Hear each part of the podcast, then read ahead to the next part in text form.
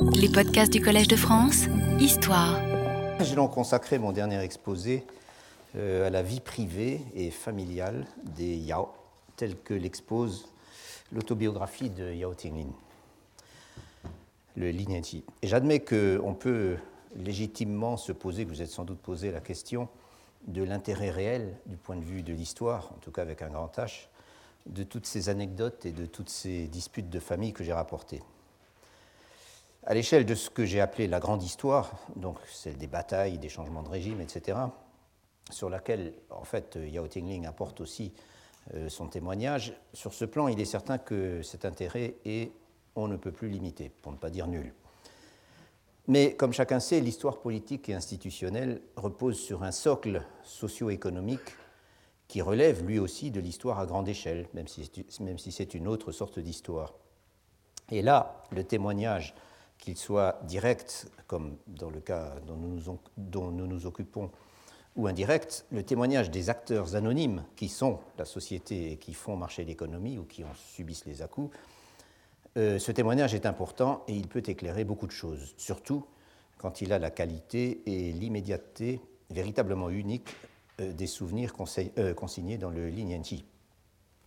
Ce qu'il y a d'exceptionnel dans ce texte, dirais-je peut-être, c'est justement qu'il réussit à connecter, euh, involontairement, mais en fait il le fait, ces trois niveaux.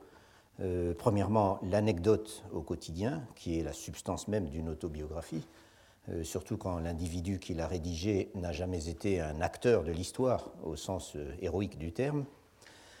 Deuxièmement, le contexte socio-économique et ses transformations. Et troisièmement, donc les événements politiques et militaires d'importance, euh, dirons-nous, nationale. Quoi qu'il en soit, tout ce, dont j'ai parlé jusqu'à présent concernait euh, ce que Yao Tingling lui-même considère clairement comme la première partie de l'histoire de sa vie, qui est couverte donc dans le premier chapitre euh, du Linianti, premier chapitre sur trois, plus, la suite.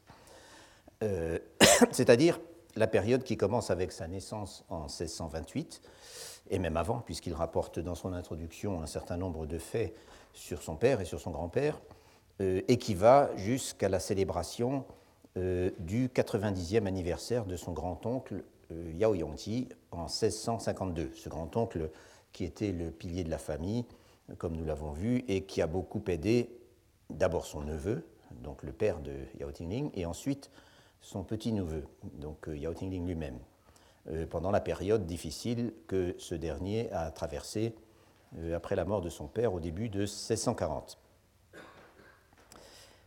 Yao Tingling présente cette célébration des 90 ans de son grand-oncle, dont au moins un autre texte, le grand-oncle, dont au moins un autre texte que le Li confirme qu'il restait à cet âge de 90 ans d'une fraîcheur et d'une vitalité incroyables euh, il présente donc cette célébration comme un tournant décisif dans l'histoire de sa famille, et donc dans la sienne propre. Et s'il en est ainsi, c'est parce que ça a été l'ultime occasion où les Yao ont pu encore entretenir le sentiment qu'il restait une famille importante euh, à Shanghai, une famille en vue, euh, Wangzhou, comme j'avais, pour reprendre ce terme que je vous avais indiqué. Brillante réception, grand concours de notables et de fonctionnaires locaux venus présenter leur respect aux vieillards, euh, cadeaux envoyés par les plus hautes autorités de la province, etc. etc. Euh, j'ai évoqué tout cela la dernière fois. Mais comme je l'ai aussi expliqué, en 1652, donc euh, au moment de cette célébration des 90 ans du, du grand-oncle de l'auteur, en 1652, la famille était déjà sur le déclin. Pire que cela, économiquement parlant, elle n'était plus que l'ombre de ce qu'elle avait été jusqu'au désastre de la conquête mandchoue quelques années plus tôt, de ce qu'elle avait été grâce essentiellement euh, à la fortune considérable amassée par Yao Yongti pendant sa longue carrière de haut fonctionnaire. Les bases économiques du prestige des Yao réduites à néant, en tout cas pour ce qui était de l'incroyable trésor de guerre euh, accumulé par le grand-oncle, restait encore leur statut de famille mandarinale. Mais là aussi, ce statut reposait entièrement sur le même Yao Yongti, puisque, comme nous l'avons vu, il était le seul titulaire d'un degré académique élevé, c'était un docteur, euh, et il était le seul fonctionnaire ou ancien fonctionnaire de la lignée. Si bien que Après sa mort en 1659, la plupart de ses descendants ou collatéraux ont été réduits à la condition d'hommes du commun. Et on peut dire qu'à ce moment, le cycle de grandeur et décadence de la famille en vue, donc de la grande famille des Yao de Shanghai, est arrivé à son terme, euh, aussi bien économiquement que socialement. Et ce cycle, en réalité, a, été assez bref, euh, puisqu'il n'a couvert que trois générations, euh, celles qui sont contemporaines de la très longue vie de Yao Yongti, donc la sienne, celle de ses fils et de son neveu, et celle de son petit-fils euh, Yao, euh, Yao Tingling et de ses cousins. C'est d'ailleurs la raison pour laquelle les Yao, en dépit de leur prospérité, n'ont jamais pu se comparer à ces familles mandarinales qui faisaient entrer génération après génération un certain nombre de leurs fils dans l'administration, en passant par la voie royale des examens. Ces familles qu'on appelait des Xiangshen, ce qui signifie littéralement des notables titrés vivant dans leur campagne. Et, plus précisément, enfin, disons plus exactement,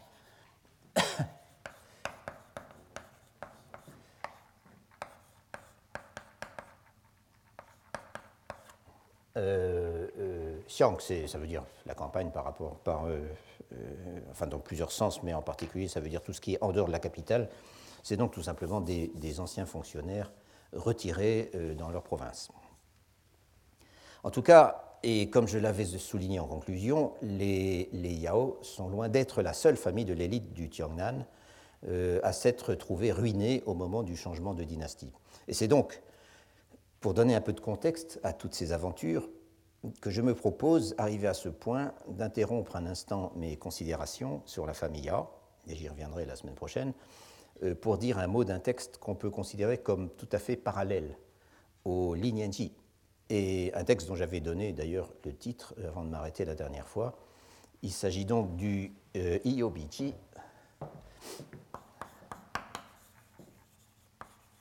un titre qui signifie quelque chose comme Io, ce sont les caractères cycliques de l'année 1645, euh, et Biti, ce sont des, notes, littéralement comme on traduit parfois des notes au fil du pinceau. Le Iobiti, dont, euh, euh, qui est un autre de ces manuscrits euh, retrouvés au XXe siècle dans des fonds de bibliothèque. Et c'est donc un texte dont je connaissais l'existence, mais dont je n'ai pu consulter, que je n'ai pu lire, en fait, que la semaine dernière. L'auteur du Iobiti s'appelle Zheng Yuang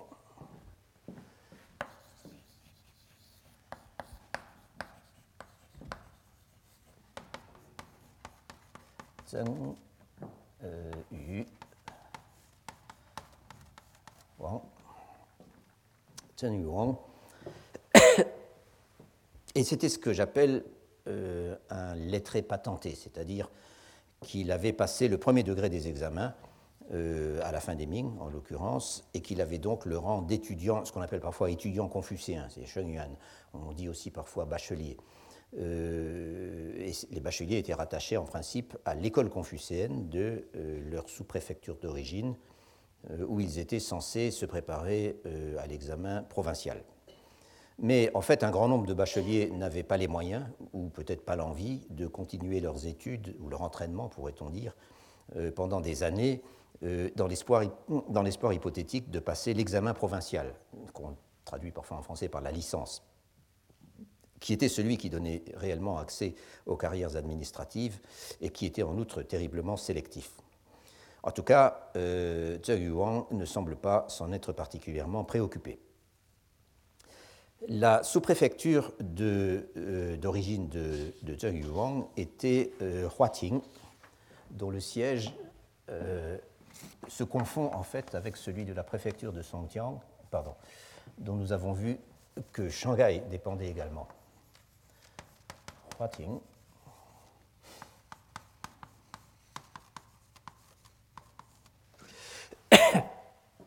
Mais le lieu de résidence de sa famille, euh, dont il parle beaucoup, ça nous le verrons euh, dans son texte, euh, n'était pas dans la cité préfectorale de Huating ou Songjiang, qui se confondait donc, mais c'était une ville qui était un Zhen, donc comme Zhoupu, donc une ville non administrative, qui s'appelait Qingcun. Littéralement le, le, village vert, mais comme nous verrons, ce n'était pas du tout un village. Donc Qingcun Zhen.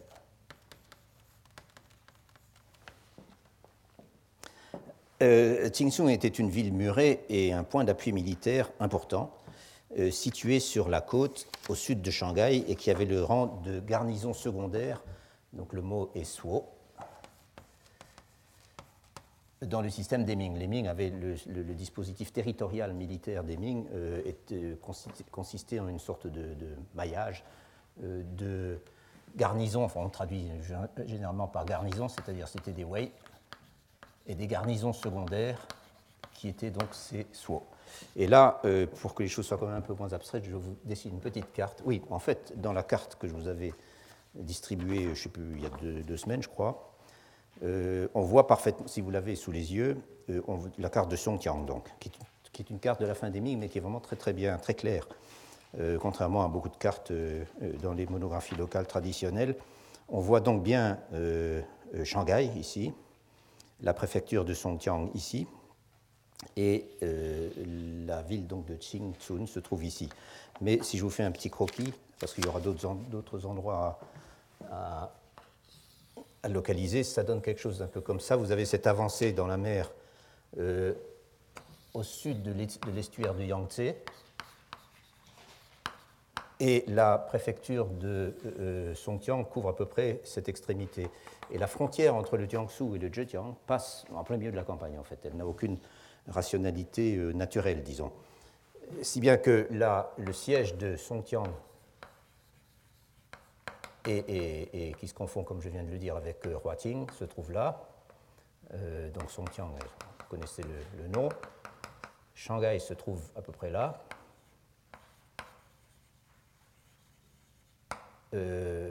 Zhoupu, donc l'endroit de la famille maternelle de Yao Tingling euh, se trouve ici.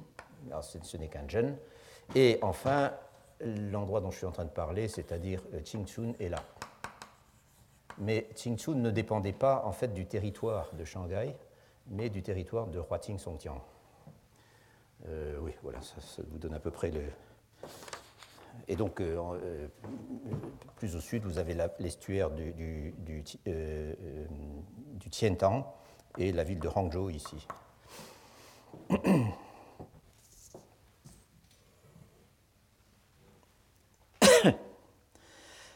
cette ville donc de Qingchun faisait partie du dispositif de défense côtière qui avait été mis en place par le fondateur des Ming à la fin du XIVe siècle.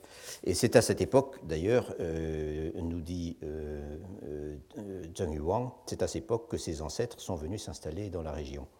Et ce dispositif de défense côtière a continué d'exister pendant toute la durée des Ming et ensuite des Qing. Et il était matérialisé, entre autres dispositifs, par une succession de bourgades murées et dotées chacune d'une garnison plus ou moins importante. Et rien que sur le territoire de Shanghai, par exemple, il y avait au moins trois de ces, de ces jeunes qui étaient, euh, qui étaient également des, sièges de, disons de, garde militaire. Cela dit, il ne faut certainement pas se figurer euh, comme une petite bourgade existant principalement par sa garnison. L'énumération de toutes les familles distinguées ou riches, ou, ou, à la fois distinguées et riches, à laquelle se livre Zheng Yuang à travers son texte, suffirait à nous convaincre que c'était un centre urbain important, euh, qui abritait une classe lettrée significative, il y insiste beaucoup, euh, et qui comptait au minimum, ça c'est vraiment une estimation tout à fait euh, arbitraire, mais je pense au minimum plusieurs milliers d'habitants dans les murs. Quant à la prospérité économique de Qingchun, en tout cas avant les dégâts causés par la conquête mandchoue, j'en redirai un mot tout à l'heure. Et selon toute probabilité, la ville et son territoire avait retrouvé cette prospérité, euh, donc par-delà la, catastrophe du changement de dynastie, euh, avait retrouvé cette prospérité et au-delà dès le début du XVIIIe siècle. Mais là, évidemment, Zheng Yuang n'était plus là pour en parler. J'ajoute encore que des villes comme cela, c'est-à-dire prospère, peuplé, avec une classe éduquée et participant à des réseaux commerciaux qui possédaient des ramifications dans une grande partie de l'Empire, notamment pour tout ce qui intéressait le coton et le textile, qui est une grande spécialité de cette région, mais n'ayant pas pour autant le statut de préfecture ou de sous-préfecture, et donc n'ayant pas de fonctionnaires de la hiérarchie régulière dans leurs murs. Des villes comme cela, donc, il y en avait des quantités euh, dans tout le Jiangnan. Et leur développement et leur multiplication a été en fait euh, l'une des grandes conséquences de cette croissance économique et de cette commercialisation rapide euh, qui caractérise la deuxième moitié des Ming et dont j'avais dit un mot dans mon premier exposé. Zhoupu, justement, la ville de la famille maternelle de Yao Tinglin, euh, est très probablement un autre exemple euh, de ces jeunes, enfin c'était un jeune, ça on le sait, mais probablement de la même nature, disons du point de vue de son économie et de sa population, euh, quoique peut-être à une échelle plus modeste que, Qingchun, que la ville de, de. Mais comme je l'ai dit, l'existence et si je puis dire le fonctionnement de Qingchun obéissait, en plus de cela, de ses déterminations économiques, euh, obéissait à une logique stratégique, donc, qui était celle de la défense côtière. La famille de Zheng Yuang s'appelait à l'origine euh, Wang, comme tout le monde, si j'ose dire. Mais euh, ce qu'il explique dans une longue note autobiographique qui est insérée à l'intérieur de son texte, comme il, nous l'explique, après un grave conflit familial euh, à la fin du XVIe siècle, semble-t-il, euh, son père avait été recueilli et élevé par son grand-père paternel, euh, lequel lui avait également donné, à ce père qu'il avait recueilli ainsi, lui avait également donné son nom. il s'appelait M. Zheng. Et donc, à partir de là, le père de Zheng Yuang et, et Zheng Yuang lui-même, etc., se sont appelés Zheng et non plus Wang. Euh, Zheng Yuang euh, est né en 1608, donc 20 ans exactement avant Yao Tingling. Il obtient son rang de bachelier, donc le premier rang des examens euh, dits mandarinaux en 1631, et à partir de là, comme tant d'autres de sa condition, il gagne sa vie comme précepteur dans diverses familles. Or, et ça c'est un détail vraiment intéressant, en 1644, ce métier de, précepteur l'avait conduit euh, a travaillé dans une famille à euh, cette bourgade dépendant de Shanghai, dont euh, nous venons de voir encore une fois que c'était là que résidait la famille de la mère de Yao Tingling, Madame Tin, et où Yao Tingling lui-même a passé une bonne partie de son existence. il y arrive en 1644, donc, et 1644, c'est bien sûr l'année où les Mandchous s'emparent de Pékin pour aller conquérir les provinces au sud du Yangtze euh, l'année suivante. Tout comme Yao Tinglin, euh, Zheng Yuang a donc été témoin des événements qui ont accompagné la conquête mandchoue à Zhoupu.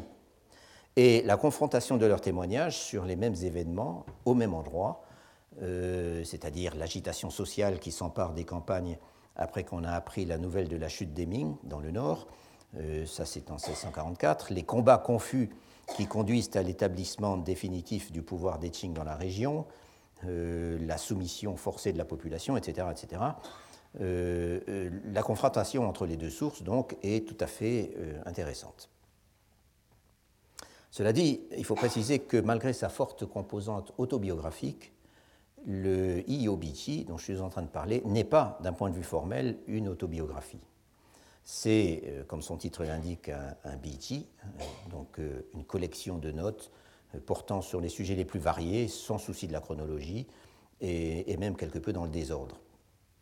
Il est d'ailleurs possible que le manuscrit, qui a été donc publié en 1982, euh, dans la même collection que le Li Nianqi, euh, et qui provient également des collections du musée de Shanghai, il est possible qu'il s'agisse en réalité d'un patchwork d'extraits recopiés par quelqu'un euh, dans un ouvrage plus long euh, en quatre chapitres qui portaient le même titre, donc euh, I euh, L'existence de cet ouvrage est connue parce qu'elle est mentionnée dans, certaines monographies locales, mais l'ouvrage lui-même n'a pas été préservé. Donc c'est peut-être simplement de simples notes prises dans un autre ouvrage. Cela étant, la majorité des entrées dans le manuscrit tel qu'on l'a maintenant, ne sont pas moins consacrés aux événements qui ont précédé le changement de dynastie, puis à la conquête proprement dite, et enfin aux premières années des Qing. Donc le contenu euh, est beaucoup plus que 1645, euh, même si c'est l'année 1645 qui est citée dans le titre. Euh, et en fait, l'année la plus tardive mentionnée dans le texte, autant que je puisse en juger, est 1668. L'auteur a alors 60 ans. Et ce qui nous intéresse surtout, c'est que ces entrées ou ces paragraphes consacrés aux événements de la transition dynastique sont pour l'essentiel basés sur ce que l'auteur a lui-même vécu ou ce dont il a entendu parler dans la région. Et nous retrouvons donc cet aspect des choses vues et entendues, donc euh, Tianwen, euh, dont nous avons déjà parlé et qui est à la base de tellement de récits et, de descriptions euh, du, du Et à cela s'ajoute que le cadre régional, aussi bien que la période couverte, sont très proches de ce qu'on trouve dans l'autobiographie de Yao Tingling. Sauf bien sûr que Yao Tingling a vécu plus tard et aussi beaucoup plus longtemps que euh, Zheng Yuang, et que son texte, en outre, est beaucoup plus long.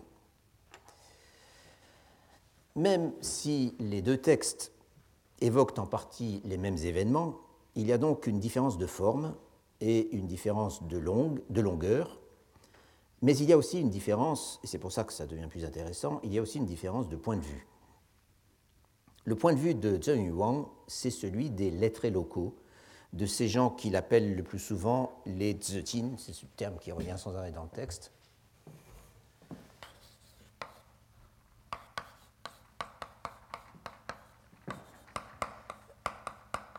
Ze, c'est simplement, ça veut dire tout ce qu'on veut, hein, c'est des, gens, des maîtres, enfin des personnages.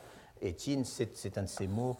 Tin désigne en fait le, qui s'écrit également euh, ainsi, euh, désigne le col de couleur bleue que portaient les robes des lettrés, et donc les lettrés eux-mêmes par extension. Et vous avez de même le mot, euh, j'ai parlé des Xiangshen, de même le mot shen désigne le, revers du, euh, la, bordure de leur robe, qui désigne, elles, les, titulaires des examens, si bien que vous avez souvent l'expression euh, Tinshen, ou Shen-Tin, d'ailleurs les deux, les deux existent, pour désigner en général l'élite lettrée, disons lettré et titré. Et c'est ça, ça que, que désignent ces, mots.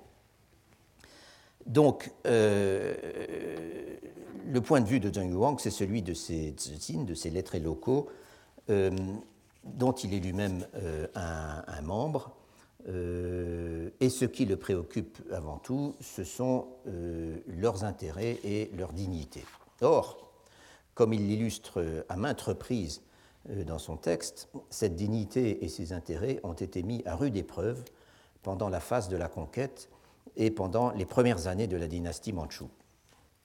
Car ce qui caractérise cette période, et c'est un point important que Yao Tingling met lui aussi en évidence euh, à de nombreuses reprises et qui mérite que je m'y arrête un peu, le point important, euh, c'est la prépondérance des militaires euh, ou pour le dire d'une façon plus générale, la, prépondérance du facteur militaire euh, dans l'histoire de, donc c'est disons, euh, trois ou quatre premières décennies de la dynastie des Qing.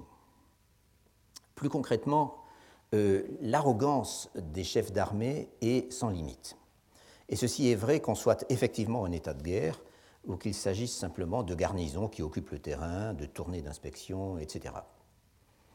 C'était déjà vrai apparemment des généraux et des chefs de troupes plus ou moins réguliers qui euh, ont tenté brièvement de défendre le régime des Ming du Sud euh, contre l'invasion mandchoue en 1645, mais ça semble l'être bien plus encore de ceux qui conquièrent la région précisément et qui sont ensuite chargés de subjuguer les populations locales, de leur imposer l'ordre nouveau de la dynastie mandchoue euh, et aussi de réprimer les mouvements de rébellion qui continue de se déclarer ça et là pendant de nombreuses années. il ne s'agit pas seulement, euh, même s'il s'agit aussi parfois de cela, de simples mutineries euh, ou de rébellions locales, il y a aussi des alertes nettement plus sérieuses et même des menaces d'invasion venues des périphéries de l'Empire, euh, où les légitimistes Ming, ou alors des généraux rebelles qui parlent au nom des Ming, tentaient encore de s'organiser, dans le sud et dans le sud-ouest notamment, et dans le sud-est également. Et à ce propos, Zheng Yuang mentionne à plusieurs reprises, c'est un détail intéressant, que l'accusation suprême à ce moment-là, quand on voulait causer la perte de quelqu'un, c'était de l'accuser d'avoir communiqué avec le Sud. C'est ce qu'ils disent Trongnan. Autrement dit, d'avoir des contacts avec les régimes, les points d'appui, disons, Trongnan, les points d'appui que certains princes Ming euh, continuaient euh, de maintenir le, long de la côte. Et ça, bien sûr, avoir des relations avec le Sud, euh, compris ainsi, c'était de la haute trahison, c'était assez pour se faire décapiter sans la moindre possibilité de rémission. En bref, et pour y revenir, les militaires ont tous les droits au nom de la défense nationale, ou de la sécurité, comme on dirait aujourd'hui, et ces droits, ils en usent et ils en abusent. Zheng Yuan donne beaucoup de détails intéressants sur les réquisitions et les abus de pouvoir des militaires en campagne et des chefs de garnison, et un peu partout, je veux dire pas seulement dans sa propre ville. De même qu'il évoque volontiers leur arrogance, justement, comme dans ce cas, c'est un simple exemple, en 1662, où le magistrat de Huating euh, est obligé d'aller parcourir à pied les rues de la ville de Qingsun, donc on l'a fait venir euh, à Qingsun, pour réquisitionner porte à porte euh, et lui-même les porteurs exigés par deux généraux en inspection. Et il leur, en faut pas moins de 800 de porteurs. Et ensuite, il est obligé, cette fois-ci sous la pression des lettrés locaux, indignés, euh, d'aller demander un traitement un peu plus humain pour les dix porteurs, ce qui le contraint à, et c'est là le détail euh, tragique en quelque sorte, à s'agenouiller devant l'un des deux généraux, un simple militaire pourtant âgé en plus, à peine de 30 ans, euh, alors que lui, le magistrat, est un docteur. Et Zheng souligne que le magistrat en question n'est vraiment pas heureux d'avoir à s'humilier ainsi. Malheureusement, et ça c'est le commentaire de l'auteur, malheureusement, c'est ainsi que les choses se passaient alors, on ne pouvait rien y faire. Mais surtout, Zheng Yuang parle beaucoup de toutes les destructions que les militaires ont causées un peu partout. Déjà dans sa bonne ville de Qingsun, sur laquelle je reviendrai dans un instant, mais aussi dans la plupart des cités importantes du Jiangnan. À Songjiang, par exemple, donc la préfecture dont, nous dépendons, si je puis dire, à Songjiang, qui a été complètement dévastée au moment de la conquête euh, par, euh, par vengeance, en quelque sorte, pour avoir essayé de résister. Et là, et là Zheng Yuan nous donne une très bonne description de cette métropole commerçante extraordinairement prospère à la fin des Ming, euh, où boutiques richement richement achalandés et résidences somptueuses de fonctionnaires ou de riches marchands se serraient le long des rues, euh, c'est-à-dire tel que c'était avant que les forces d'un certain Li Chengdong, euh, Li Chengdong euh, qui a été un général donc, qui a été l'un des, fers de lance de la conquête du Tiangnan en 1645, avant que les forces de Li Chengdong ne s'emparent de Songjiang, ne cassent tout et ne transforment la ville en un champ de mines, en un champ de ruines. Li Chengdong je le rementionnerai. C'est quelqu'un qui est très, très, souvent mentionné dans les sources de cette époque euh, à propos de la conquête du Shandong.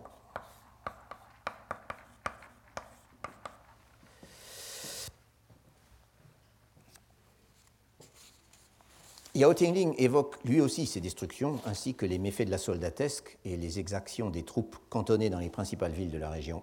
Pour ne donner qu'un seul exemple, il décrit assez en détail toutes les avanies que les habitants de Shanghai, donc sa ville, euh, ont dû subir de la part d'un corps de garnison de 10 000 marines shueshi, hein, des, troupes de marine.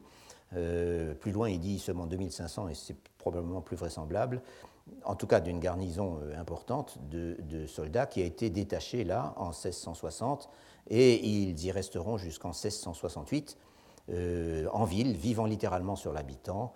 Euh, des résidences de notables euh, sont réquisitionnées pour servir de quartier général au chef de la garnison et à ses différents adjoints. Les soldats logent et sont nourris chez l'habitant et sont nourris par lui. Il dit qu'un foyer sur dix doit héberger un soldat.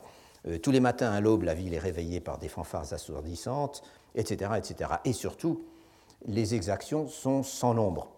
Et Yao Tingling euh, dit, en substance, qu'il lui faudrait plus de papier que ce dont il dispose pour décrire en détail la façon dont les soldats se conduisent avec les femmes de Shanghai.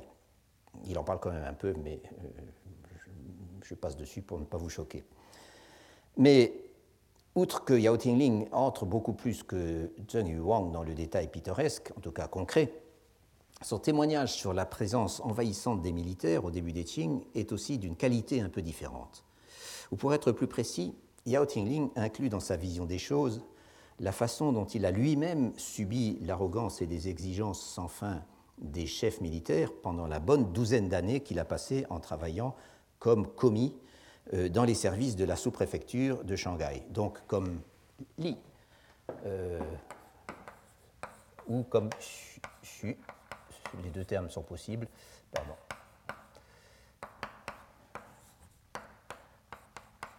Et désigne l'un et l'autre de ce personnel subalterne recruté localement euh, et qui n'avait pas de statut euh, bureaucratique à proprement parler.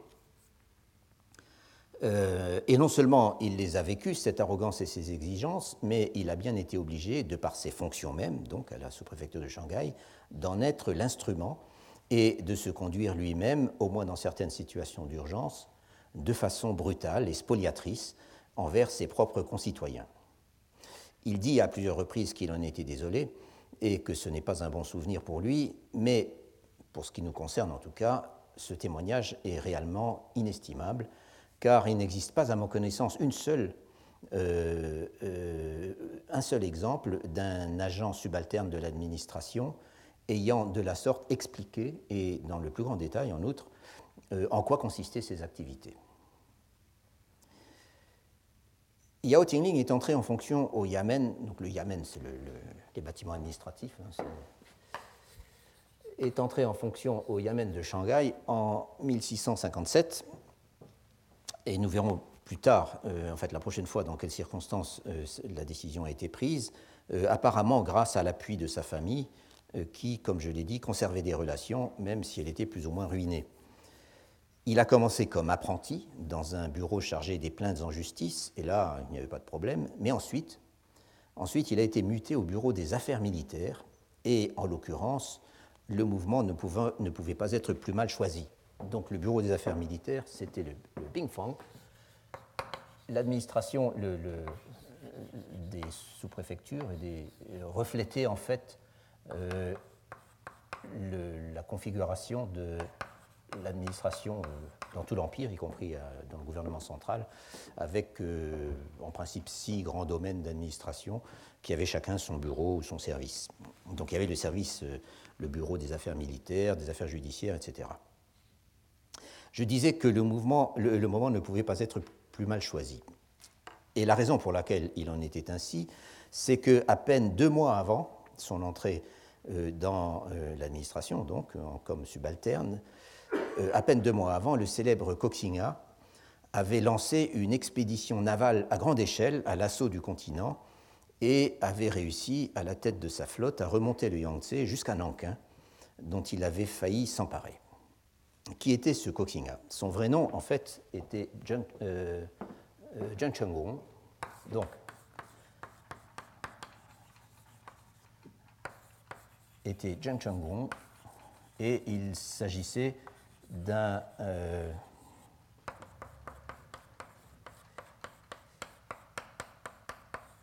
il était le fils d'une famille de, notables extrêmement riches de la province du Fujian, euh, plus au sud, donc le long de la côte, euh, d'une famille de notables qui était très engagée dans le commerce d'outre-mer à la fin des Ming. Et en fait, Zheng Chenggong est né non pas en Chine, mais au Japon, près de Nagasaki, d'une mère japonaise.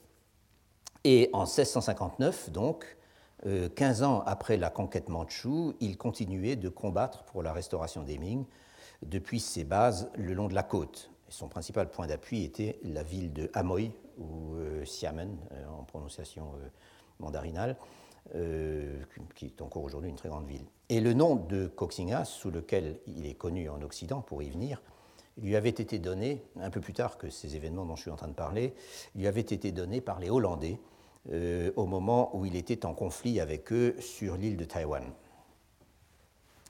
Certes, les brillants succès qu'avait d'abord remporté Koxinga dans son attaque de 1659, donc remontant le Yangtze sur euh, 300 km, chose comme ça, euh, en plein territoire des Qing, euh, ces succès qui avaient semé la panique parmi les autorités des Qing dans toute la vallée du Yangtze n'ont guère eu de lendemain, puisque après avoir été repoussés par les forces euh, enfin les forces des Qing à Nankin, il regagne rapidement le grand large avec ce qui lui reste de sa flotte. Ceci se passait à la fin du septième mois lunaire de l'année donc 1759, un mois avant que Yao Tingling ne soit versé au bureau des affaires militaires de la sous-préfecture de Shanghai. Mais si Koxinga s'est rapidement replié, il est toujours considéré comme une menace et il le sera plus que jamais une fois qu'il aura réussi à établir une sorte de mini-État euh, dans le sud de Taïwan, euh, et ceci se passe en 1662, euh, après en avoir préalablement délogé une garnison hollandaise donc, qui était arrivée de Batavia et qui venait d'y édifier un fort, qui s'appelait naturellement Fort Zélandia. et ce sont donc ces c'est Hollandais qu'il a assiégé et qui, avec qui il a finalement signé une sorte de pacte comme quoi il, s'en allait, euh, qui lui ont donné ce nom de Koxinga.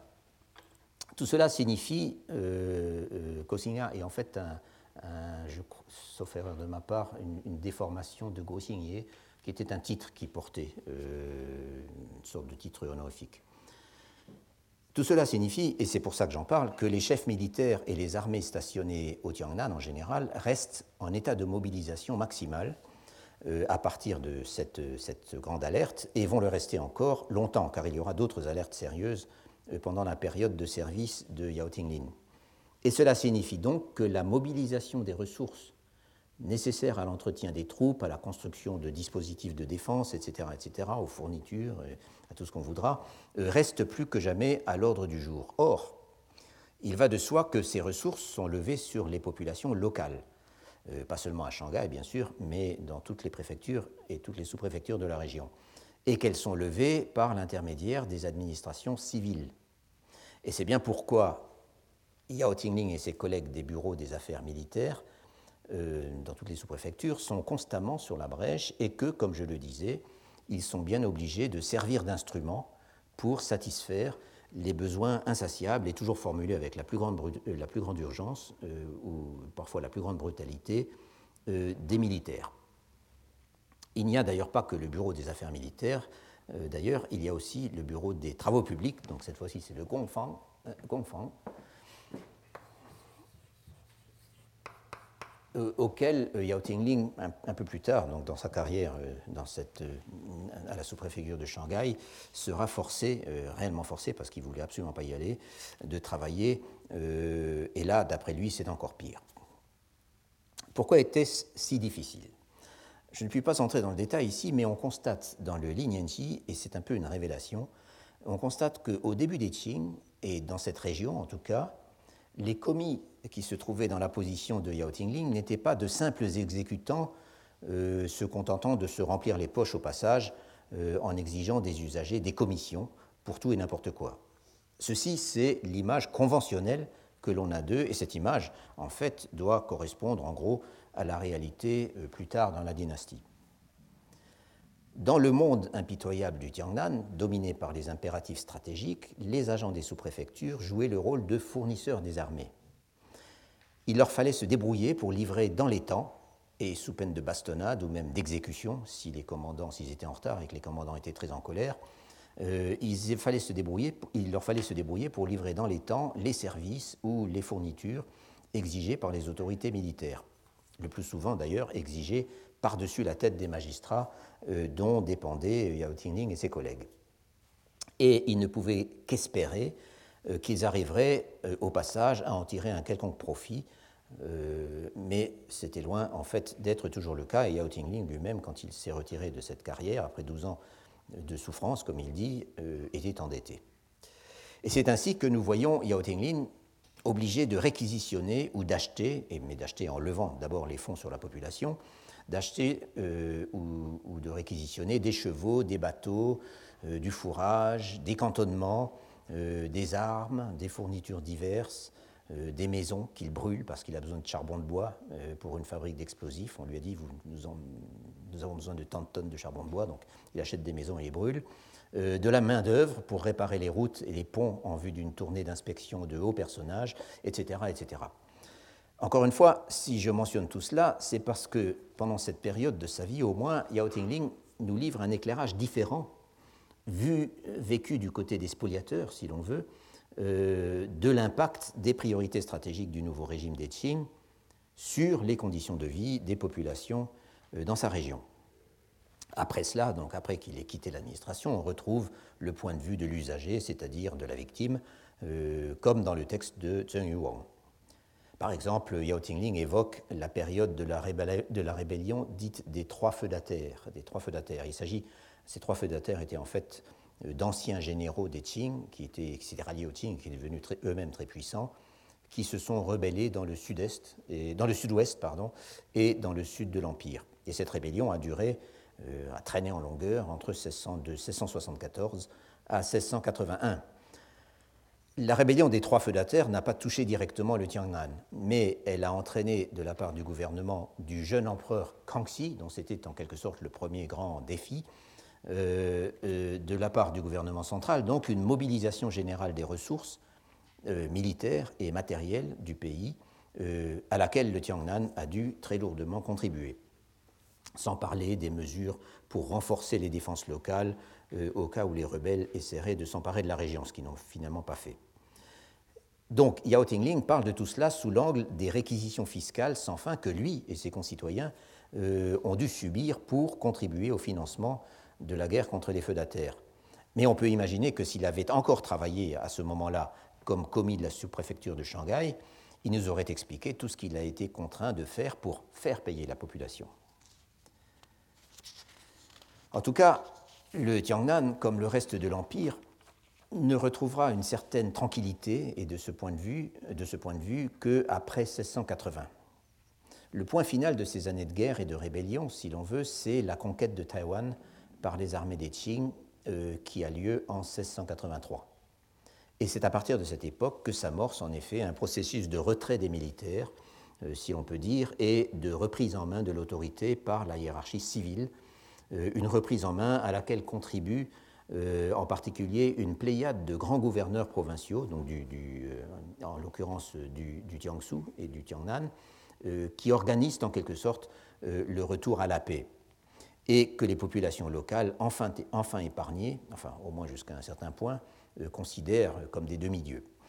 C'est quelque chose en fait dont Yao, Yao, Yao Tinglin pardon, parle souvent dans les années 1680. Pour en revenir Maintenant, à Zheng Yuang et aux effets de la guerre, indirects cela, pendant la période de transition euh, dynastique, euh, je voudrais encore mentionner un passage de son texte tout à fait intéressant et très concret euh, que l'on trouve donc dans son texte et qui, pour une fois, ne concerne pas que les malheurs des familles lettrées. Et nous verrons dans un instant que c'est en effet une des grandes préoccupations de Zheng Yuang. Zheng explique en effet comment la politique de blocus maritime instaurée par les Qing pour décourager les raies des loyalistes Ming repliés outre-mer, euh, à Taïwan en particulier, a causé la ruine économique de sa ville de Qingchun, dont il a été euh, directement témoin. La prospérité des habitants de Qingchun à la fin des Ming, euh, nous explique donc Zheng Yuang, reposait essentiellement sur trois types d'activités les fournitures de grains aux troupes locales, la pêche en mer et le commerce du poisson, et la fabrication des filets de pêche. Or, après la conquête, l'ancien système d'approvisionnement des, armées en nature a été supprimé, et surtout, l'accès à la mer a été totalement prohibé euh, pour des raisons de sécurité. Quelle raison? Eh bien, la raison immédiate, j'en ai déjà parlé, c'était la menace que faisait peser Koxinga euh, sur le littoral chinois à la suite de son expédition de 1659, qui avait échoué certes, mais qui avait affolé le gouvernement des Qing, et un peu plus tard, après qu'il eut installé son propre royaume Pro-Ming euh, dans le sud de Taïwan. Et c'est donc pour l'isoler du continent, pour l'empêcher de s'approvisionner, euh, pour le couper de ses contacts en Chine, que les Qing avaient décidé de transformer toute la côte, depuis le Shandong au nord jusqu'au Guangdong au sud, en une sorte de no man's land, d'une profondeur de 20 à 25 km environ, euh, où ne pouvaient pénétrer que les militaires. Et cette politique était, appelée euh, euh, Tianhai ou Tiantie. Tien signifie déplacer. Alors Tiantie, déplacer la frontière, la reculer littéralement. ça va, Tien Hai déplacer la mer, ça va moins bien, mais enfin bon, on comprend quand même ce que ça veut dire. Donc soit Tie, soit, soit Hai. Mais enfin, le, si on glose vraiment Tien Hai, c'est déplacer les populations qui vivent au bord de la mer. Euh, les populations donc ont été effectivement déplacées, les villages ont été rasés et l'accès à la mer a été formellement interdit, bien sûr.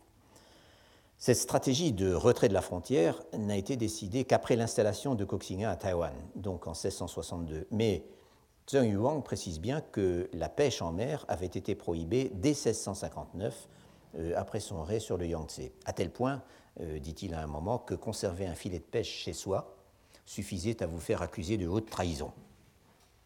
Et par voie de conséquence, les industries de la pêche et de la fabrication des filets à Qingsun ont été totalement ruinées. Et l'un des effets de l'appauvrissement drastique de la ville, ça a été, euh, souligne-t-il aussi, l'émigration d'un grand nombre de familles, ou en tout cas d'un nombre significatif de familles, vers la ville préfectorale de Songjiang, ou alors l'engagement dans l'armée d'un nombre significatif d'habitants, euh, comme officiers ou comme soldats, car sous les Qing, les militaires étaient bien payés. Et en effet, l'une des mesures importantes prises par les Qing dès le début a été de, bien payer leurs armées, alors que les Ming les payaient de façon lamentable, ce qui expliquait en partie leur inefficacité. Avec une solde de soldats ou d'officiers sous les Qing, euh, dit-il, on pouvait faire vivre sa famille. Résultat, puisque tout le monde s'engage ou s'en va, là il exagère quand même un peu, la ville est comme vide, euh, les prix s'effondrent et le commerce périclite. Je disais que Zheng Yuang est très concret sur cette affaire, et en effet, il a de bonnes descriptions euh, sur les ateliers de tressage de filets en ville, où ouvriers et ouvrières chantent et échangent des plaisanteries pour faire passer le temps. Euh, il nomme toutes les espèces de poissons dont on a été obligé désormais de se priver. Il dit le prix qu'on arrivait à en tirer euh, sur le marché, et il dit aussi comme c'était bon à manger. Il décrit la palissade et les pancartes qui interdisent l'accès à la mer, et ces pancartes portent l'inscription euh, quiconque franchit cette limite sera décapité avec exposition de la tête. Donc le, fameux, enfin fameux en tout cas pour les gens qui s'intéressent à ces questions, euh, euh, euh Xiao Shi. Donc Xiao, c'est une, vieille peine, vraiment une des, la, peine la pire juste avant le, démembrement, le dépaissement. Donc Xiao Shi,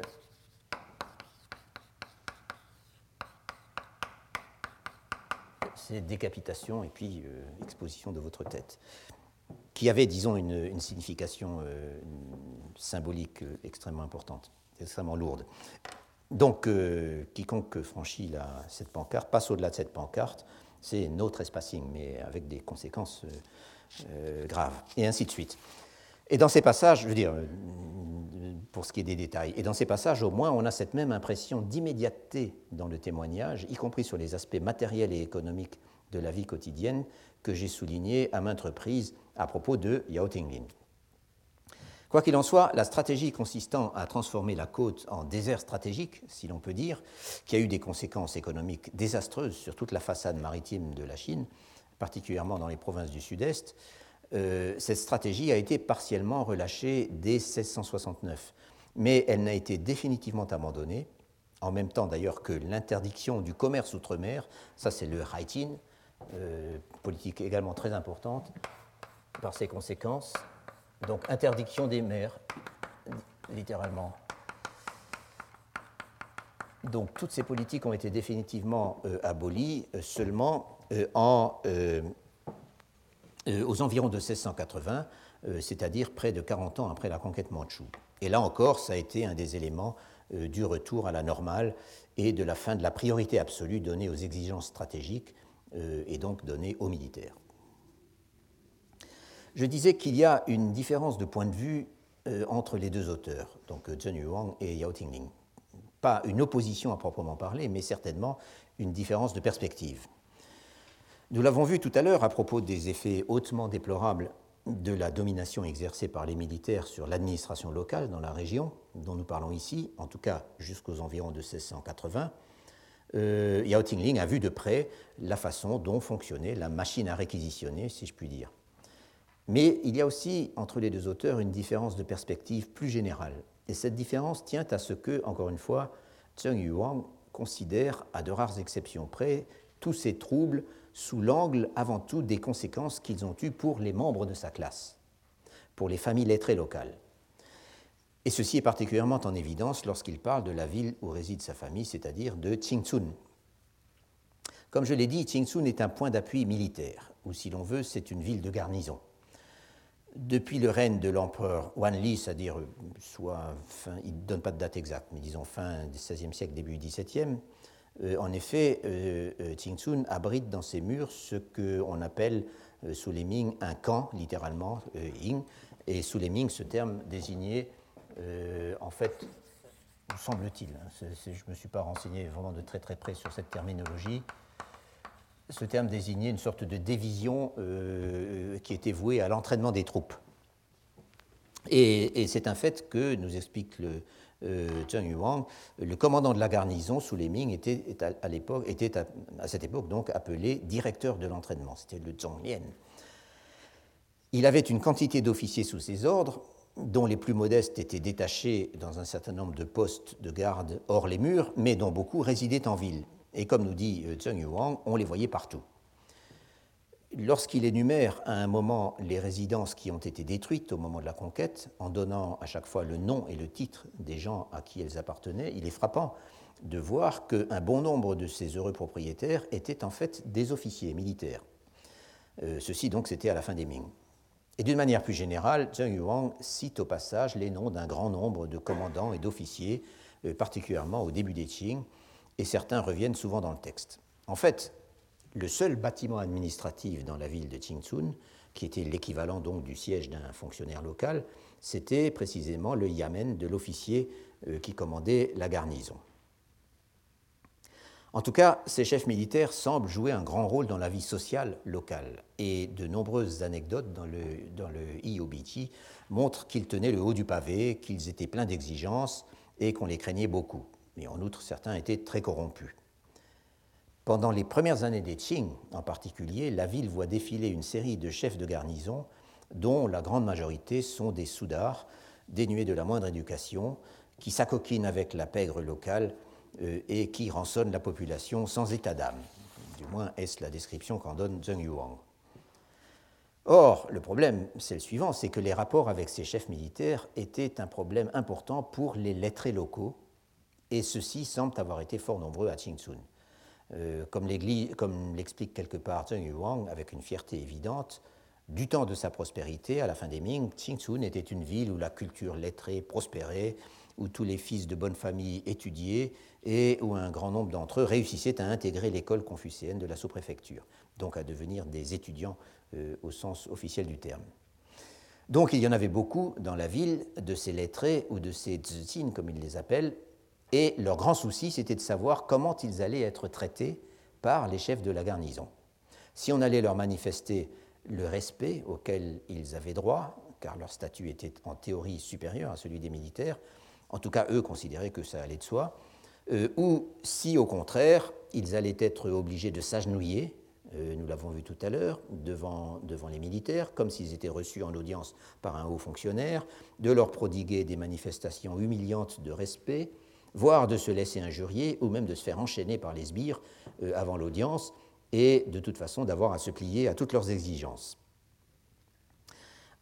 On voit des deux dans les notules égrenés par Zheng Yuan le premier commandant de garnison affecté à Qingchun après le changement de dynastie, par exemple, qui était un certain Li Huan, certainement pas un personnage que vous risquez de rencontrer ailleurs.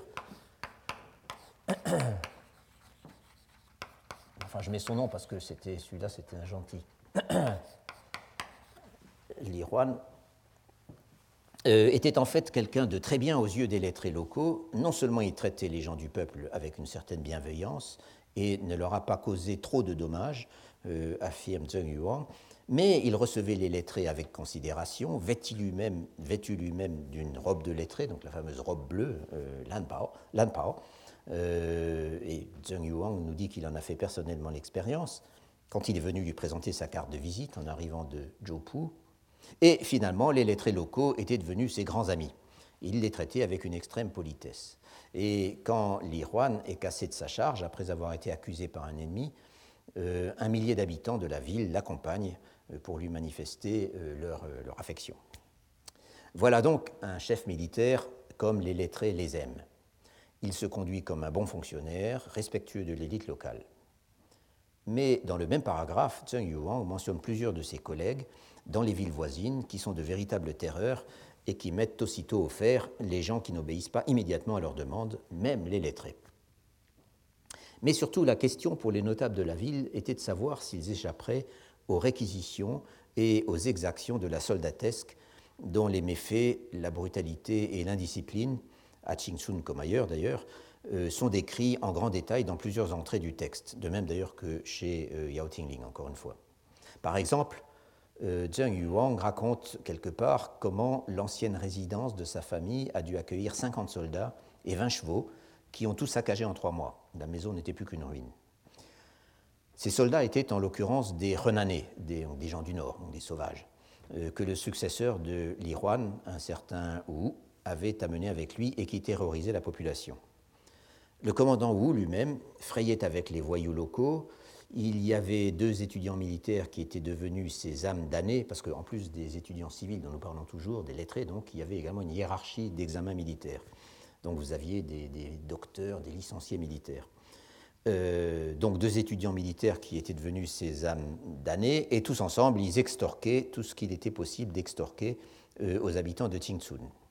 Un autre encore, que cite Zheng Yuang, était un ancien bandit, mais comme il avait une bonne éducation et qu'il était même capable, ça c'est le summum, d'apprécier la prose des examens, ce qu'on appelle parfois la prose moderne, c'est le, mot qu'il emploie. Euh, Tinge Shewen, Shewen c'est la prose d'aujourd'hui littéralement, et c'est en fait la même chose, le synonyme euh, de ce qu'on appelle souvent la prose ou les dissertations à huit jambes, c'est-à-dire une sorte de dissertation, non pas en trois parties, mais en huit, euh, qui était le, must pour passer des examens. Donc il comprenait, il appréciait cette prose, et de ce fait, les lettrés locaux voulaient se lier d'amitié jurée avec lui.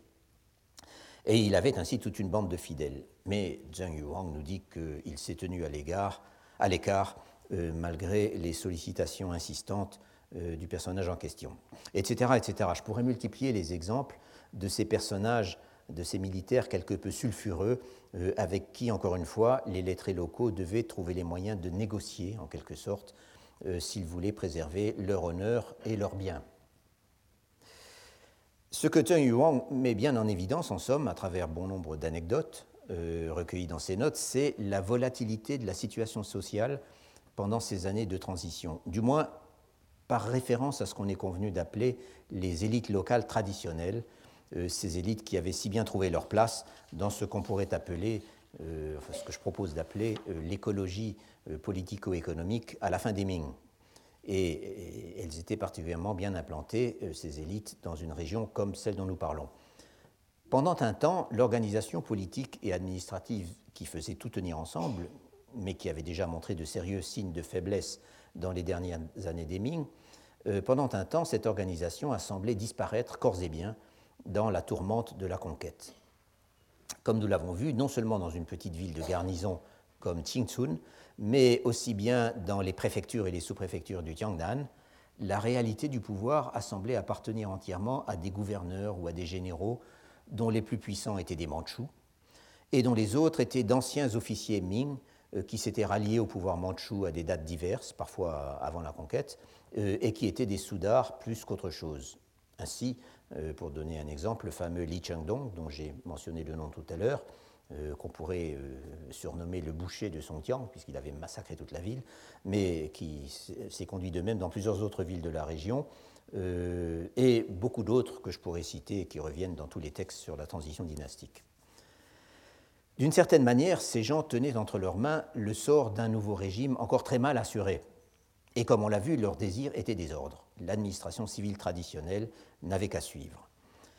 Et comme on vient également de le voir, leurs subordonnés dans les garnisons qui parsemaient le delta du Yangtze avaient eux aussi tendance à se conduire en maîtres.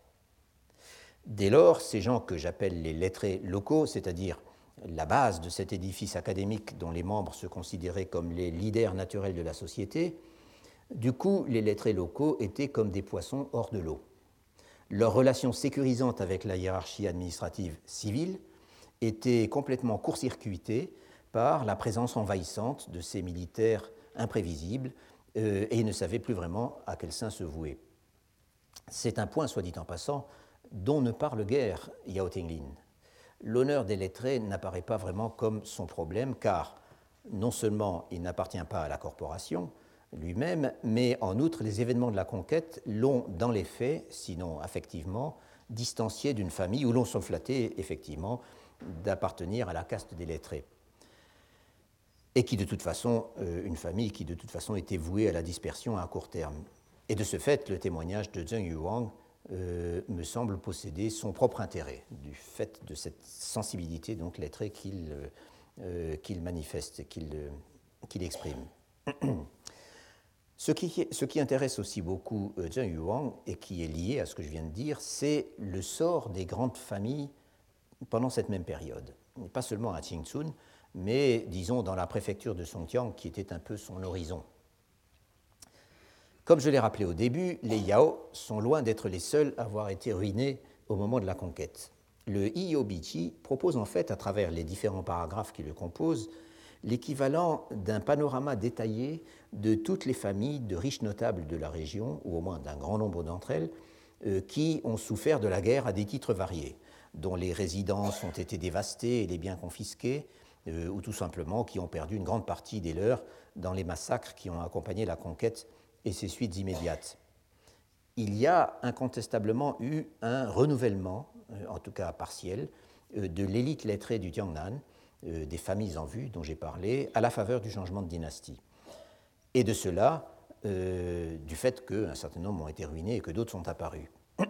Et de cela, le IOBT offre une vue certainement partielle, mais je dirais peut-être vivante, euh, parce que procédant d'une perception en quelque sorte de l'intérieur euh, depuis le terrain.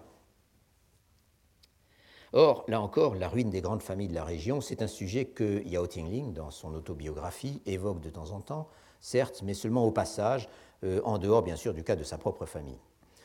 Pour ne donner qu'un exemple, lorsqu'il évoque la répression féroce qui s'est abattue sur toute la région euh, après une tentative de rébellion d'un chef militaire dans la ville préfectorale de Songjiang, de nouveau, en 1648, euh, il mentionne effectivement plusieurs familles de lettrés et fonctionnaires fameux, donc des Mingche, des Minghuan, donc de la haute élite, qui ont été massacrés et rançonnés, les femmes humiliées envoyées en esclavage en Mandchourie, etc. etc.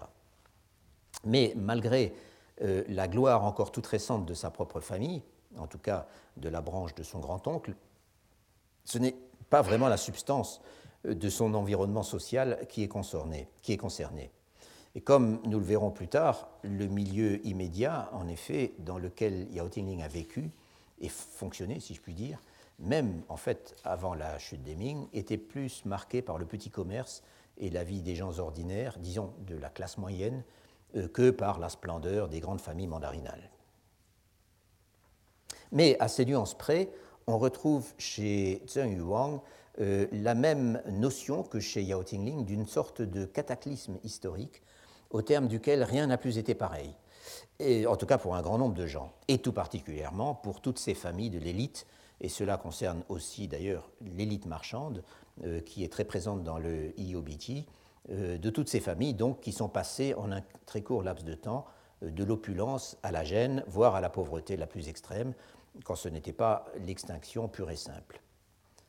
À cet égard, il importe d'ailleurs de mentionner une autre cause de la ruine d'un nombre considérable de familles de l'élite du Tiangnan. Et cette cause, c'est le matraquage fiscal impitoyable auquel le gouvernement des Qing, ou pour être plus précis, auquel les régents mandchous, euh, extrêmement hostiles aux élites chinoises, qui ont exercé le pouvoir pendant quelques années euh, durant la minorité de l'empereur Kangxi, euh, auquel donc le gouvernement des Qing a soumis les membres les plus riches de l'élite lettrée du Tiangnan spécifiquement au début des années 1660. Ça commence en fait en 1661, juste après la mort du premier empereur, et donc alors que Kangxi est encore un petit garçon. C'est que pour l'élite locale titrée, ne pas payer leurs impôts était considéré comme une sorte de droit depuis l'époque des Ming. Ce dont je parle, euh, en l'occurrence, c'est le fameux épisode euh, qu'on appelle, qui s'appelait euh, le, le Zhou Xiaohan. Le mot Xiao signifiant, c'est un terme technique d'administration, euh, qui signifie euh, le bouclage des comptes. Et plus, précisément, donc c'est rendre compte du fait que euh, la comptabilité a été, a été fermée et terminée. Et en particulier, quand les impôts ont tous été payés, remis, etc., les fonctionnaires envoient un rapport qui s'appelle un rapport de euh, et donc c'est Anne, c'est une affaire, un cas. Et là, c'est plus qu'un cas, ça a été une véritable tragédie. C'est donc le Zhou Xiaoan au cours duquel des milliers de délinquants fiscaux, dont les arriérés étaient parfois colossaux, euh, ont été convoqués, emprisonnés, euh, pressurés et ravalés à la condition d'hommes du commun, donc ils perdaient tous leurs titres et tous leurs postes s'ils en avaient, euh, s'ils ne payaient pas immédiatement.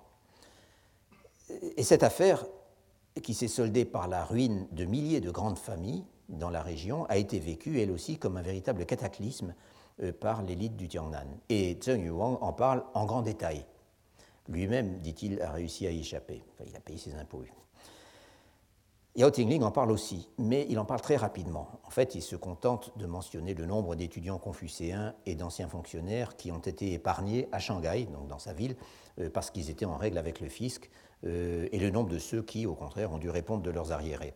Mais à cette époque, en fait, lui et les siens, donc nous sommes en 1660, 15 euh, ans après la conquête, lui et les siens n'étaient plus vraiment concernés par ce genre de questions. Ils n'appartenaient plus du tout à la, grande élite, la grande et riche élite lettrée. La notion d'une sorte de mutation culturelle, ou plutôt, dirais-je peut-être, de mutation des habitus sociaux, pendant les premières décennies des Qing, est en revanche moins présente dans le IOBT euh, que dans le texte de Yao Tinglin. Nous avions vu, euh, il y a quelques séances, que ce dernier ne cesse d'y insister, c'est le thème du changement, euh, et qu'il y consacre même un essai, un, essai spécial en appendice de son autobiographie. Cela dit, il y a quand même quelques remarques, ça et là, dans le texte de, de Zheng Yuang sur cet aspect des choses. Et je n'en mentionnerai qu'une seule pour mémoire. Vous vous souvenez peut-être d'un passage de Yao Tingya que j'avais cité il y a 15 jours, où tout de suite après avoir raconté l'installation définitive du pouvoir des Qing euh, dans le bourg de Zhoupu, où il se trouvait à ce moment, en 1645 donc, il énumérait tout ce qui avait changé dans les habitudes et les comportements à partir de là. Donc il y avait une sorte de litanie de choses qui ont changé à partir de là. Et dans son énumération, il y avait cette notation un peu étrange, Partout, on s'est mis à fumer le tabac. Or, l'explication, on la trouve dans une notule du Iobichi. En effet, Zheng Yuang remarque que c'est tout de suite après la conquête qu'il a vu pour la première fois de sa vie quelqu'un fumer. Et c'était un officier de la nouvelle garnison de Qingsun. Et il ajoute Depuis que le général Li, donc c'est toujours le même Li Chengdong, s'est emparé de la ville, et là il s'agit de Songjiang, tous les soldats fument. Et à partir de là, l'habitude s'en est répandue parmi les lettrés et les gens du peuple. Ce sont donc, et c'est une configuration qu'on trouve ailleurs dans l'histoire, ce sont donc les troupes d'occupation qui ont appris aux gens à fumer. Euh, alors qu'avant cela, précise euh, Zheng Yuang, le tabac n'était connu que dans la seule province du Fujian. Le tabac venu d'Amérique, comme vous savez, et qui, en effet, dans le courant du XVIe siècle, avec d'autres euh, végétaux, a, commencé, a fait son apparition en Chine à la faveur du commerce portugais. Et le Fujian était, comme le Guangdong, était aux premières loges euh, pour accueillir ces nouveaux produits. La différence entre les deux auteurs peut-être se situe précisément à ce niveau. C'est qu'on ne trouve pas dans les notes un peu déconnectées qui composent le IOBJ cette conscience systématique du changement pour tout le monde et dans tous les aspects de la vie qui fait un peu l'unité du Lin Et la différence aussi, c'est que ce réalisme social et même psychologique qui est tellement frappant dans l'autobiographie de Yao Tinglin est largement absent du texte de Zheng Yuang.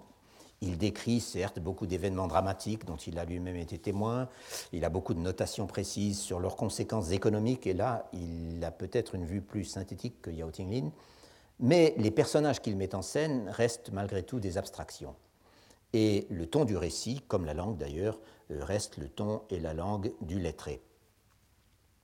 Le Iobiti n'en demeure pour moi une source qu'on peut bien dire euh, autobiographique qui, encore une fois, vient remarquablement bien compléter le Lin et que pour cette raison, j'aurai encore l'occasion de citer par la suite.